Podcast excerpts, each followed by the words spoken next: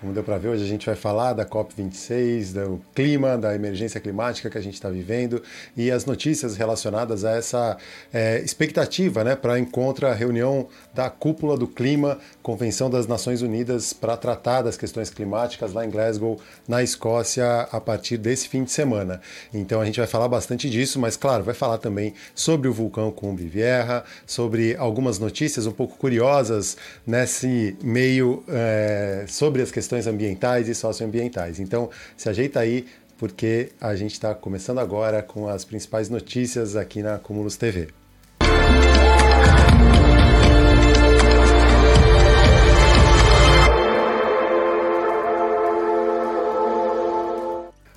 Então hoje vou é, trazer algumas das principais notícias aí do, da temática ambiental antes da gente falar do vulcão.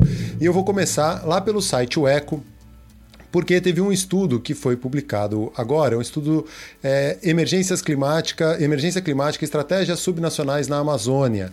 É uma, um mapeamento das políticas públicas dos nove estados da Amazônia Legal em relação às mudanças climáticas, né? O quanto a gente está preparado para enfrentar os efeitos da crise climática que já tá, já estão aparecendo por aí, né? E segundo esse estudo, nenhum dos nove estados possui um sistema de alertas ou plano de contingência para lidar com inundações, secas, incêndios incêndios ou ondas de calor.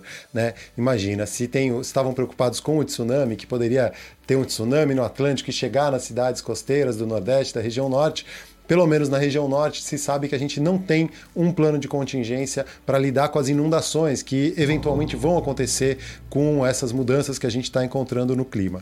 Então vou lá para o texto. Nenhum dos nove estados que compõem a Amazônia Legal possui sistemas de alertas ou planos de contingência permanentes para eventos extremos, como inundações, secas, incêndios florestais e ondas de calor.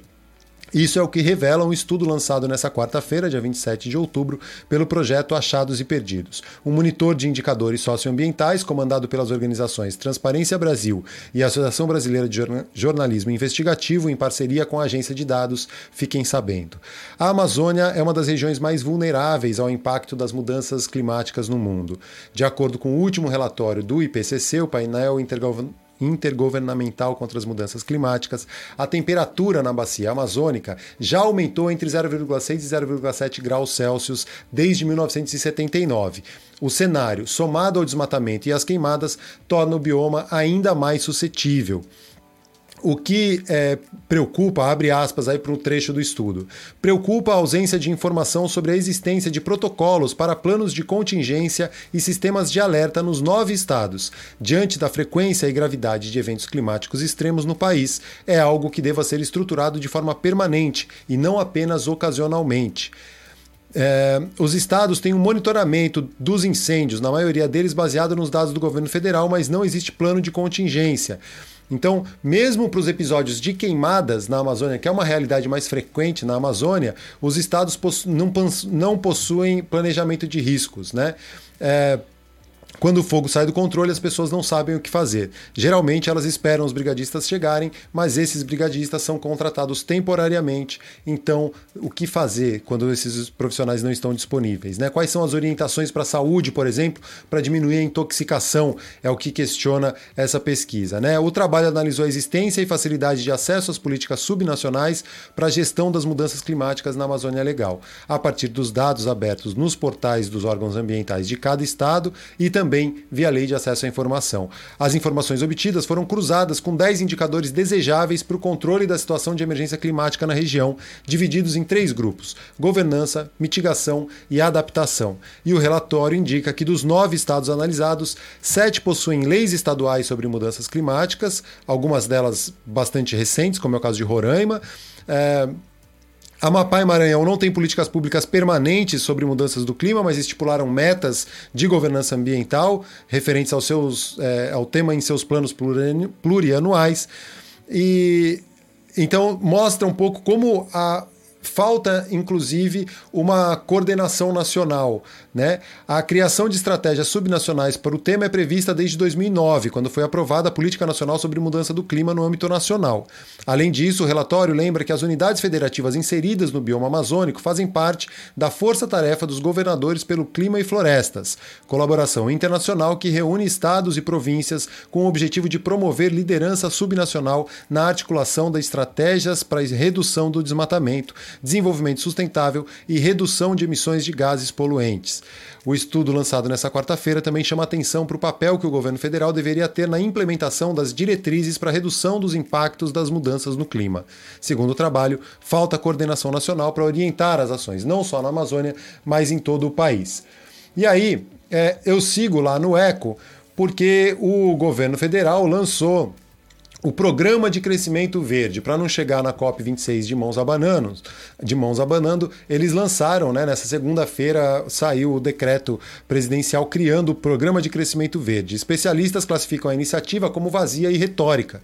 Com desmatamento em alta e falta de políticas de controle, o Brasil não terá nada de relevante para levar a Glasgow. É, e aí nessa matéria fala um pouco, né, como é, o Plano Nacional de Crescimento Verde, eu fui lá para o decreto, né, que cria é, no dia 25 de outubro, o institui o Programa Nacional de Crescimento Verde. O que acontece é uma lista de é, desejos, né, de objetivos, que, mas sem estabelecer metas, sem dizer prazos, sem é, ser mais específico, né? E aí vira um documento retórico mesmo. Né? Ah, vamos aliar o crescimento econômico ao desenvolvimento com iniciativas sustentáveis, criar empregos verdes, promover a conservação de florestas e a proteção da biodiversidade. Mas não diz como fazer isso, né? Quais são os passos para se fazer isso, né? E aí é o que diz é, alguns especialistas, né? Mais um programa retórico do atual governo, com aumento exponencial nos números de desmatamento e queimada e sem uma política efetiva de comando e controle, a atual administração federal tenta criar fatos positivos positivos para apresentar na COP26, que começa no próximo domingo, dia 31 de outubro. É, o decreto de criação lista de forma genérica uma série de atividades que deverão ser incentivadas para alcançar os objetivos descritos pelo mandatário da pasta ambiental, o Joaquim Leite, que é o atual ministro do Meio Ambiente, como, entre aspas, a adoção de iniciativas coerentes com as políticas públicas de meio ambiente, inovação, produtividade e competitividade desenvolvimento de ações tecnológicas inovadoras relacionadas ao uso sustentável dos recursos naturais.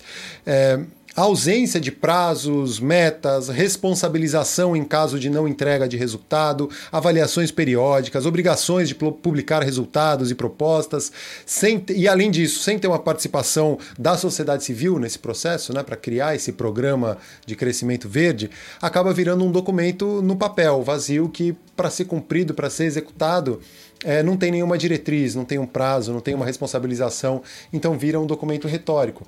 Resta saber como que isso vai ser recebido na COP26, né? Será que vai ser com bons olhos? Por outro lado, na Câmara dos Deputados, o deputado Rodrigo Agostinho protocolou hoje, é, nessa quinta-feira, 28 de outubro, uma proposta de emenda constitu constitucional que inclui a segurança climática na Constituição. O Rodrigo Agostinho é coordenador da Frente Parlamentar Ambientalista, deputado federal né, pelo PSB de São Paulo, e ele protocolou na quinta-feira essa PEC que inclui a segurança climática na Constituição Federal. A intenção é que a garantia ao meio ambiente ecologicamente equilibrado e a segurança climática seja incluída no artigo 5 da Constituição Federal. E ele começou a coletar assinaturas em abril e aí ele conseguiu é, mais de 100 171 assinaturas, que é o número necessário para apresentar uma PEC, que é uma emenda constitucional, né? E aí foi apresentada às vésperas também da COP26, também tentando demonstrar, passar esse sinal de que o governo brasileiro, de que o Brasil, né, a gente está se mexendo para tentar é, enfrentar a crise climática. O texto também prevê que o tema de segurança climática seja um dos princípios a serem observados na ordem econômica do Brasil, assim como a previsão de que o poder público adote ações de mitigação às mudanças climáticas e adaptação aos seus efeitos adversos. Já passou a da hora de o Brasil reconhecer que a mudança do clima é uma preocupação comum e Inúmeros países já adotam medidas para enfrentar esse problema. Fazer maquiagem verde não adianta mais, corremos o sério risco de passar vergonha na COP26. É, seguindo no eco, e aí tem um outro texto que é uma análise um pouco mais completa, que fala um pouco sobre a adoção de políticas de neutralidade de emissões de gases de efeito estufa. É, e como que o setor privado pode entrar né, como um aliado na demanda por créditos de carbono. Para explicar mais de forma geral, eu vou deixar o link dessa reportagem aqui nos comentários depois, porque é só para entender um pouco, né? O Brasil também tem avançado de alguma forma nessa questão dos créditos de carbono, e isso é muito importante, porque a gente, é, com a demanda de várias empresas, surgindo o ESG, que é uma, um modelo de empresa de investimentos é, que visa o environmental, que é o meio ambiente, o social, que é o social, e o governance, que é, o, é a, a, governança né, desses, desses, dessas empresas, é, sendo socialmente e ambientalmente responsáveis. Então, essas empresas têm interesse em, por exemplo, neutralizar suas emissões de carbono. E muitas vezes elas não têm condição de realizar isso no teu local, na, na tua forma. Então, eles compram créditos de carbono.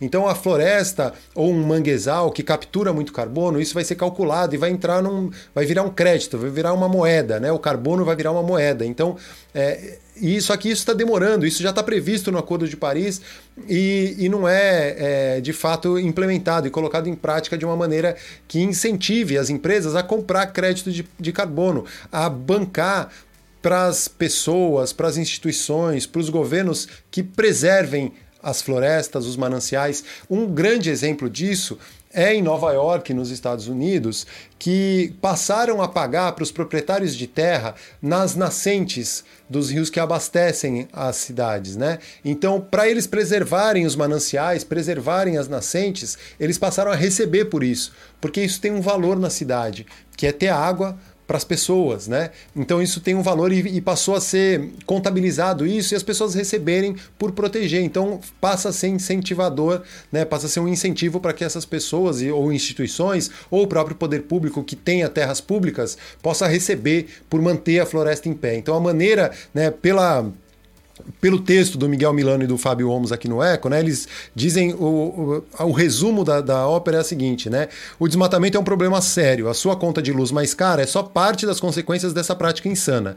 Mas parte da solução para conservar as florestas em pé é simples, né? O caminho passa por fazer com que elas valham mais em pé do que derrubadas, para dar lugar à produção de commodities baratas, né? Então, você derrubar a floresta para plantar soja ou para criar gado não é tão vantajoso se a floresta em pé te der um retorno financeiro melhor, né? E é fácil fazer isso, né? E aí a COP26 vem aí também para isso, para negociarem isso, para a gente colocar o crédito de carbono como sendo uma das prioridades, a gente poder negociar isso de alguma maneira. E aí valorizar a floresta em pé, o manguezal preservado, né, as, a Mata Atlântica, e a gente conseguir né, restaurar a floresta e isso valer dinheiro. Isso eu acho que é um caminho, porque a gente está nessa sociedade que valoriza o dinheiro. Né? Então, se a economia é, move, mover para esse sentido, a gente talvez tenha uma saída. Né? E aí por falar em economia, né, e ter olhar pelo lado econômico, antes da cúpula do clima, né, a COP26 em Glasgow, a cúpula do G20, né, a 16ª cúpula do G20 está se reunindo esse final de semana em Roma, Itália, né? São as 20 economias mais ricas do mundo. E para muitos líderes internacionais, o encontro servirá como um aperitivo para a COP26. Eu estou agora no site Clima Info, tá? É, não à toa, parte importante da agenda da cúpula da, da, do G20 agora vai girar em torno da questão climática e pela urgência dos principais economias globais intensificarem esforços para combater o aquecimento do planeta. Ontem, dia 27 de outubro, o braço financeiro do PNUMA, que é o Programa das Nações Unidas para o Meio Ambiente, apresentou uma análise aos países do G20 com recomendações para compromissos viáveis de neutralidade climática de instituições financeiras. De acordo com esse órgão né, do, do PNUMA, os formuladores de políticas públicas nos países mais ricos do mundo precisam considerar maneiras mais efetivas para supervisionar as contribuições do setor financeiro para os esforços climáticos nacionais e internacionais. A principal preocupação é com a proliferação de compromissos corporativos puramente artificiais, sem qualquer lastro científico ou transparência sobre as metas, ações e cronogramas de trabalho. É muito fácil para uma empresa, para uma instituição financeira dizer que é verde, que investe nesses é, ESG, mas mas na prática não faz nada com um lastro científico ou com metas e ações bem estabelecidas, né? E aí vou abrir aspas aqui para o Eric Usher, que é o chefe do desse órgão financeiro, braço financeiro do PNUMA. O objetivo dessas recomendações não é apenas apoiar as instituições financeiras a atingirem o valor líquido zero com credibilidade. Valor líquido zero é de emissões de carbono, né? De, de nessa questão de compra de crédito de, de carbonos, como essas instituições financeiras conseguem zerar suas emissões de carbono, mas também catalisar mudanças na economia real. Na ausência de uma estrutura acordada globalmente, os líderes voluntários estão fazendo progresso. No entanto, gostaríamos que todos os bancos, seguradoras e investidores adotassem as recomendações com o apoio dos membros do G20. É, então, essa é um pouco a ideia, né? De como que as instituições financeiras ou essas empresas que é, da área financeira, seguradoras, ao invés de simplesmente comprarem crédito de carbono ou investirem lá numa empresa ESG e dizerem que estão é, cumprindo com a parte deles, como que os investimentos deles de fato proporcionem uma mudança real, né? Ou incentivem uma mudança real na economia para o sentido da conservação, né? Então essa é a, a tônica aí dessa reunião do G20 em Roma que acontece logo antes de Glasgow, né? Da, da COP26 que é a cúpula do clima que começa domingo. Então no sábado vão estar todos em Roma, domingo vão para Glasgow, é, pelo menos uma parte dessas pessoas que estão lá.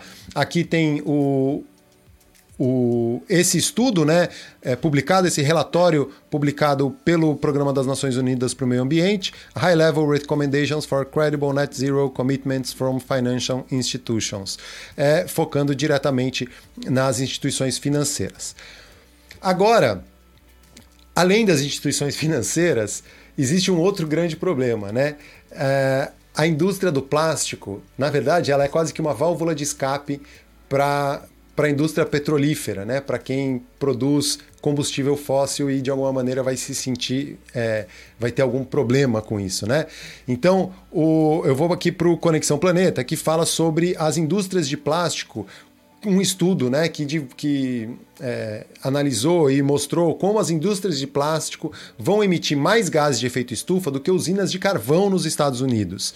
Né? E aí, é, de novo, citando né, o, que os líderes mundiais vão se reunir em Glasgow, na Escócia, durante a Conferência das Nações Unidas sobre as Mudanças Climáticas, é, e eles estão todos muito é, tentando frear os efeitos catastróficos do aquecimento da atmosfera da Terra, que já podem ser sentidos através dos chamados extremos climáticos. É, mas grande parte do foco dos debates se concentra na transição energética dos combustíveis fósseis para fontes alternativas, fontes renováveis. Mas esse novo relatório que eu tenho aqui, né, ó, The New Coal, Plastics and Climate Change, da, feito pela Beyond, Beyond Plastics, que fala né, como o plástico é o novo carvão. E, de acordo com esse estudo apresentados pelos pesquisadores do projeto Beyond Plastics, do Bennington College nos Estados Unidos, em 2030, a indústria de plásticos americana liberará mais emissões de gases de efeito estufa do que a de carvão. Então, ao analisar os estágios de produção, uso e descarte de plásticos naquele país, né, nos Estados Unidos, o levantamento revela que os fabricantes de plástico emitem pelo menos 232 milhões de toneladas de gases de efeito estufa por ano, o equivalente a 116 usinas termoelétricas a carvão do porte médio. Só no ano passado, as emissões do setor de plástico aumentaram em 10 milhões de toneladas em relação a 2019.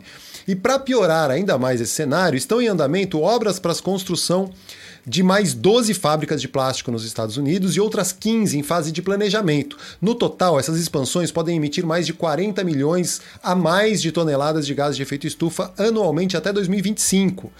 É, aí vou abrir aspas para Judith Enck, que é presidente da Beyond Plastics.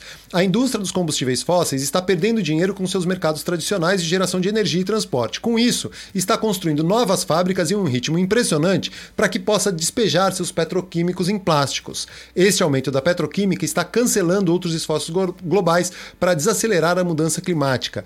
Então é mais um caso né, que a gente vê a indústria petroleira, né, petrolífera, que, que sempre é, coloca muito esforços, muita energia na produção dos combustíveis fósseis, já está vendo que o combustível fóssil vai ter alternativa energética para ele e é o grande vilão, o grande endereçado nas questões do clima. Então, o que, que eles estão fazendo? Construindo indústrias de plástico, porque o material, né, o petróleo, o plástico é feito de petróleo, é um é um polímero, né? E então eles vão direcionar a produção do petróleo para o plástico. Só que o plástico, além de ser um resíduo que polui e que pode até ser reciclado em alguma situação, reutilizado, mas na maior parte dele não é reciclado, vai para aterros sanitários, vai parar no mar e, além disso, as própria, a própria produção do plástico, a cadeia toda do plástico é, emite uma quantidade de carbono também muito grande. Então não vai adiantar a gente tapar o sol com a peneira. É mais ou menos esse o recado. E por falar em produção de plástico, saiu mais um estudo, que é o, pelo quarto ano seguido, da Break, é, Break Free from Plastic, que é o, o nome do estudo é Branded. Brand em inglês é marca, branded é como marcado, né? E o que, que esse estudo fala? Eu vou voltar aqui para a reportagem da Conexão Planeta. Que a Coca-Cola lidera o ranking de maiores poluidores de plástico do planeta pelo quarto ano consecutivo. E aí, é, há quatro anos, desde 2018, o que, que eles fazem? Eles reúnem voluntários no mundo inteiro. Esse ano foram 10 mil voluntários de 45 países. O Brasil esteve envolvido também, é, participando de mutirões de limpeza de praia, praias, rios, parques e outras localidades públicas. E aí, eles coletaram 330 mil resíduos plásticos que depois foram analisados por uma auditoria, né? Por várias auditorias, na verdade, que apontaram quais são as empresas responsáveis por essas embalagens. Então, é, 58% desse plástico, dessas embalagens, dava para ver nitidamente a marca de quem que era algumas outras, uma outra porcentagem disso, é, tinha que procurar ali de quem era e tal. Mas eles chegaram a esse número, de novo, pelo quarto ano consecutivo, né? As mesmas companhias são sempre as mesmas, né? Que são listadas, gigantes multinacionais do setor de bens de consumo. É, então, ali, só para ver o, o ranking, né? As top 10 empresas que mais poluíram com plástico, que mais tinha plástico nas praias, rios, parques coletados. Não é nem quem produz mais plástico, é quem é o plástico que está indo para o ambiente. Então a Coca-Cola, nos 39 países, né, 19.826 pedaços de embalagens plásticas ou material plástico eram da Coca-Cola. Em segundo, vem a PepsiCo. Só vale lembrar, a Coca-Cola tem somados o segundo e o terceiro, que é a PepsiCo e a Unilever, a Coca-Cola tem mais do que o segundo e terceiro somados, né? Então é muito, a Coca-Cola tem muita culpa nesse cartório. Apesar deles estarem lançando um grande programa agora de embalagens. É, biodegradáveis e reutilizáveis. Eles estão com uma grande campanha, é, vou até pegar o nome da campanha aqui só para fazer justiça, né? O World Without Waste. E é uma in ambiciosa iniciativa de embalagem sustentável, visa criar uma mudança sistêmica por meio de uma economia circular para as embalagens da Coca-Cola. Mas, de fato, esse programa já é, já tem alguns anos e é o que a gente vê ano após ano é a Coca-Cola sendo a principal emissora de lixo marinho, né, de pl plástico no, nas praias, parques e rios. Mas depois dela vem as grandes né, produtoras de bens de consumo: PepsiCo, Unilever, Nestlé, Procter Gamble, Mondelez, Philip Morris, Danone, Mars e Colgate Palmolive. Então, essas 10 são as 10 é, marcas que mais foram encontradas nas praias, rios, parques e ambientes públicos do mundo, jogados como lixo, né, transformados em lixo.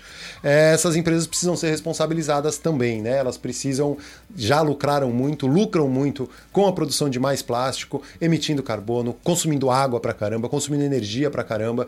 Então, é, elas precisam ser responsabilizadas e a gente precisa olhar para essas empresas, né, e cobrar dessas empresas, não só nós, né, o poder público, os governantes, né, a COP 26 que está lá se reunindo em Glasgow, ela tem que apontar também para culpados e quem pode é, e quem tem dinheiro para de fato investir numa mudança, né?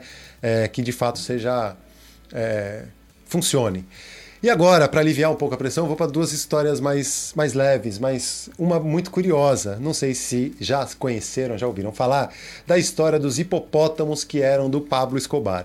Sim, o Pablo Escobar, o grande traficante colombiano é, na época das excentricidades dele, quando ele estava lá cheio do dinheiro, traficando cocaína da Colômbia para o mundo, ele importou hipopótamos para a fazenda dele, né? E aí ele, os hipopótamos foram até batizados, né? De coke, cocaine hipótamos, uma coisa assim. E só que o que aconteceu com esses hipopótamos é que depois que o Pablo Escobar morreu, eram quatro hipopótamos. Deixa eu só é, confirmar a quantidade, né? É, o cartel de Medellín, na década de 80, quando vivia num rancho criminoso, importou ilegalmente quatro hipopótamos para o zoológico particular que ele tinha na Hacienda Nápoles Park.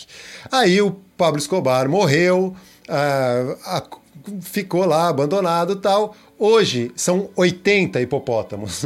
Os quatro viraram 80 hipopótamos, né? E aí e eles estão se reproduzindo e estão lá gerando um grande problema. Já estão sendo encarados como uma espécie invasoras na Colômbia, né?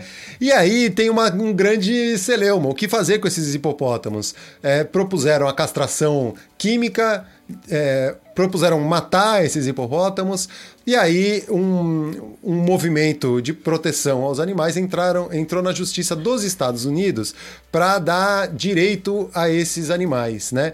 E aí, é, depois das autoridades da Colômbia proporem a esterilização química ou mesmo a, a morte deles, né, matando como tratando como uma espécie invasora, o, esse grupo de proteção animal entrou na justiça com uma ação contra o governo da Colômbia pela decisão de matar os hipopótamos ou sobre os efeitos da castração química. O processo acontece nos Estados Unidos, então tornou-se um caso internacional. Os Estados Unidos permitem que qualquer pessoa que seja uma pessoa interessada em um litígio estrangeiro solicite a permissão de um tribunal federal para receber depoimentos no país em apoio ao seu caso no exterior. E aí a corte do estado de Ohio deu ganho de causa para a organização. E aí atendeu o pedido né, e reconheceu os animais como pessoas jurídicas, algo inédito para a Colômbia, né? E aí, no caso apresentado à justiça americana, os queixosos eram a comunidade de hipopótamos que vive no rio Madalena. É, e a decisão da justiça americana não influencia na justiça da Colômbia, né? Mas é uma não tem valor, né, no território colombiano, mas abre um precedente importante para outros casos envolvendo os direitos animais nos Estados Unidos. E aí em países como Argentina, Índia, Paquistão, inclusive na própria Colômbia, os animais já têm legitimidade para abrir processos judiciais para proteger seus interesses. E eu já falei aqui recentemente sobre é, a montanha ou o rio entraram com um processo, por exemplo, aqui no Brasil, pedindo é, o, como o Rio Doce tendo, sendo uma, um, um, tendo direito constitucional, né, um direito jurídico ali para é, num processo que, que rolou lá em Minas Gerais. E existem outras experiências em outros lugares sobre isso também. Para fechar, vou a notícia lá de Santa Catarina, porque um grupo de pinguins foi devolvido ao mar depois do resgate e período de reabilitação. Enfim, de volta ao mar. Hoje pela manhã, 13 pinguins de Magalhães, esfêniscos megaliníscos, né, meg, é, desculpa, esfêniscos megalínicos Magellânicos. Foram soltos na praia de Moçambique, em Florianópolis. Uma imagem linda e que sempre gera muita felicidade entre a equipe da R3 Animal, que é a organização que faz o trabalho de reabilitação de animais marinhos na região. As aves tinham sido resgatadas em locais diferentes, algumas no litoral de Santa Catarina e outras no Paraná, e todas passaram por um processo de reabilitação para poderem ser liberadas novamente na natureza. Para explicar o que, que é que acontece, né?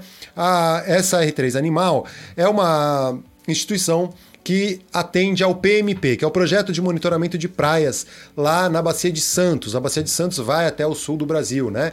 E é uma área de exploração de petróleo e a Petrobras, como contrapartida, como uma condicionante para poder explorar petróleo na nossa costa, ela precisa bancar esse projeto de monitoramento de praias, que são equipes que fazem um resgate de animais marinhos ou em perigo ou mesmo mortos, que daí vão fazer uma necrópsia, identificar a causa da morte e entender se tem a exploração de petróleo, por exemplo, está causando algum impacto nesses animais, ou mesmo como uma forma de mitigação dos problemas, né? Não, não necessariamente precisa ter um impacto da extração do petróleo, mas talvez da pesca ou de outras interações que não agradáveis. E esses pinguins foram resgatados dentro desse projeto é, em vários lugares. Como são pinguins que vivem em grupos, eles precisam do grupo, né, para se para se proteger também, para transitar aí pelos lugares, eles reuniram esse grupo, todos foram ficando reabilitados e aí fizeram essa soltura hoje lá em Santa Catarina. Existe um telefone que é um 0800 no para quem está de São Paulo para baixo, é o 0800 642 3341 e do Rio de Janeiro, que já faz parte da Bacia de Campos, que é uma outra empresa que cuida, né, e que faz o projeto de monitoramento de praias, o número é 0800 999 5151.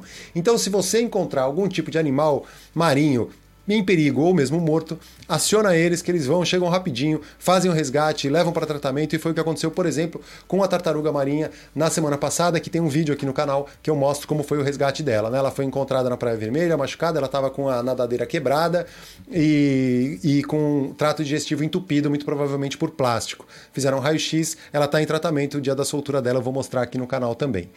Gente, essas foram as principais notícias do dia. Claro que Antes disso, a gente vai falar no nosso Cumbre Vieja, né? O vulcão Cumbre Vieja, e eu vou é, rapidinho parar aqui, já vou colocar a tela do do vulcão para a gente acompanhar, para eu dar o boletim né, da, do dia aí, como que está a situação. Basicamente, seguimos na mesma, né? O vulcão em intensa atividade, com mais tremores de terra e. Deixa eu botar o som. Com uma quantidade grande de tremores, né, de abalos sísmicos, muitos deles sentidos pela população, né, desde o último comunicado, né, fechando às 11 UTC, ou seja, às 7 da manhã de hoje, na quinta-feira, foram contabilizados 177 terremotos, 25 destes é, foram sentidos pela população. Né? As pessoas sentiram a terra tremer com intensidade máxima na zona epicentral de 4. Né? E em 9 terremotos foram, foram intensidade 4. O terremoto de maior magnitude foi localizado às 2h21 da tarde do dia 27, com magnitude de 4,8 e profundidade de 37. Esse que teve magnitude de 4,8, a intensidade dele sentida foi de 4, né? E aí tiveram alguns que chegaram a ser 4, 5 a intensidade, e daqui a pouco a gente fala melhor sobre isso. Basicamente, né, a coluna, a altura da coluna de fumaças e cinzas está chegando a 2.600 metros. É teve um, tá tendo uma força-tarefa né, para conseguir retirar as cinzas dos telhados das casas, então é, 300 edificações foram limpas das cinzas nos últimos dias, né, dentro da zona de exclusão, para evitar que os telhados caiam. A, a, sismicidade segue nas mesmas zonas né, e profundidades, uma faixa dos 10 aos 15 quilômetros e, super, e algumas outras abaixo dos 20 quilômetros. Teve um aumento considerável dos é, abalos com magnitude acima de 3,5. Então teve uma, uma sequência bem intensa né, de terremotos, de, de abalos sísmicos, não necessariamente chegou a tremer a terra em todos eles, mas teve um aumento considerável de é, abalos acima de 3,5 de magnitude. É, o vento segue no quadrante norte, o que facilita melhor, é bom para a operação dos aeroportos das Ilhas Canárias em geral, tanto de La Palma quanto das outras ilhas. A a lava, né, o, o caminho de lava segue é, ampliando o seu espaço, principalmente nas zonas que ainda não tinham sido afetadas dentro desse, desse corredor que foi formado com a lava, né? Então, ao todo já foram 905,45 hectares tomados pela lava e 1.293 edificações totalmente destruídas, sendo que dessas 1.039 são casas, né, residências, 136 são agrícolas, 64 industriais e ainda tem algumas outras de hotéis e, e, e prédios públicos. É, basicamente, essas são as principais notícias do dia, sim, relacionadas ao vulcão também.